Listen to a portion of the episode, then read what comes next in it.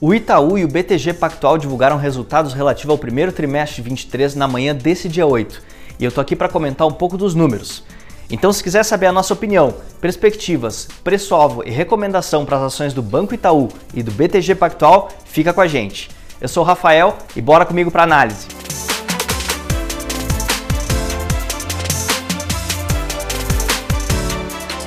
Bom, começando com o Itaú, a gente achou o resultado positivo já que o lucro líquido recorrente gerencial foi forte, de 8,4 bilhões de reais, equivalente a um retorno sobre o patrimônio líquido de 20,7%, considerado muito bom para o padrão da indústria.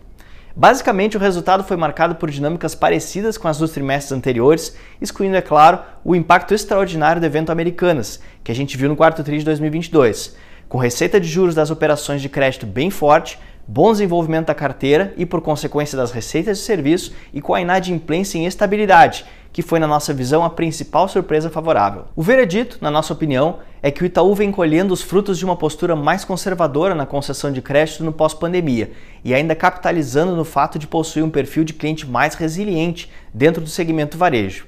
O Itaú segue apresentando, na nossa opinião, um conjunto de resultados equilibrado quando considerado o contexto de maior seletividade vivido pelo setor bancário. As receitas de juros permanecem robustas, com a margem com clientes capitaneando os ganhos, em percentual estável sobre a carteira de crédito, mesmo quando considerado o custo de crédito na conta. A tesouraria, por outro lado, permanece pressionada, dado o contexto de pico de juros, mas não chega a contribuir negativamente, o que a essa altura parece algo positivo na nossa visão. Arredondando o conjunto, a gente vê a carteira de crédito crescendo em linha com o mercado, ao redor de 12% ano contra ano, mostrando algum apetite dentro de um contexto de desaceleração setorial, o que por sua vez permite expansão de receitas e serviços em bom ritmo, dado o modelo de negócios bancários no Brasil. A cereja no bolo fica, na nossa visão, por conta da estabilidade da inadimplência geral no trimestre, em 2,9%. Falando um pouco de perspectivas, a gente continua essencialmente otimista quanto às ações do Itaú, que seguem como uma das nossas top picks para 2023. No ano, as ações acumulam alta de 5,27%, que é um desempenho superior tanto ao índice financeiro da B3 quanto ao Ibovespa, demonstrando até o momento alinhamento da performance em bolsa ao bom momento operacional. A gente considera que dentro do atual contexto de desaceleração de crédito, de juros altos, que pressionam receitas de tesouraria e capacidade de pagamento das famílias e empresas, e até mesmo crise bancária internacional, o Itaú segue resiliente em sua operação, mostrando desenvoltura na composição de uma carteira de crédito que continua a exibir crescimento e rentabilidade, tão boas quanto possíveis. Por conta disso, a gente segue com recomendação de compra para as ações do Itaú, código ITUB4 e preço-alvo para o final de 2023 em R$ 30,20. Agora passando para o BTG Pactual, foi mais um resultado que a gente considerou positivo, com lucro líquido recorrente de 2,13 bilhões, equivalente a um retorno sobre patrimônio líquido trimestral anualizado de 20,9%, muito parecido com o do Itaú, que, como eu já mencionei, considerado muito bom para bancos em geral.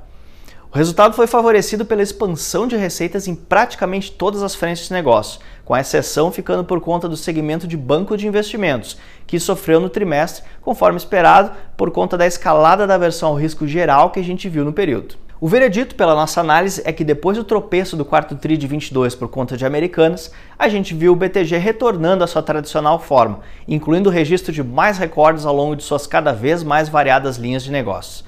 Já tem um tempo que a gente vem ressaltando a construção por parte do BTG de uma estrutura de negócios à prova de qualquer cenário, o que ficou ainda mais evidente nesse primeiro TRI de 23. Nesse trimestre a gente viu todo tipo de evento capaz de penalizar o BTG, Teve crise no setor bancário internacional, crise de crédito corporativo no Brasil e por aí vai. De fato, por conta desse cenário, a área de banco de investimentos observou retração forte de receitas. Mas apesar disso, avanços sequenciais em demais linhas como Corporate and SME Lending, Sales and Trading e, em menor grau, Asset and Wealth Management, foram capazes de mais do que compensar a desaceleração da principal linha de negócio do BTG.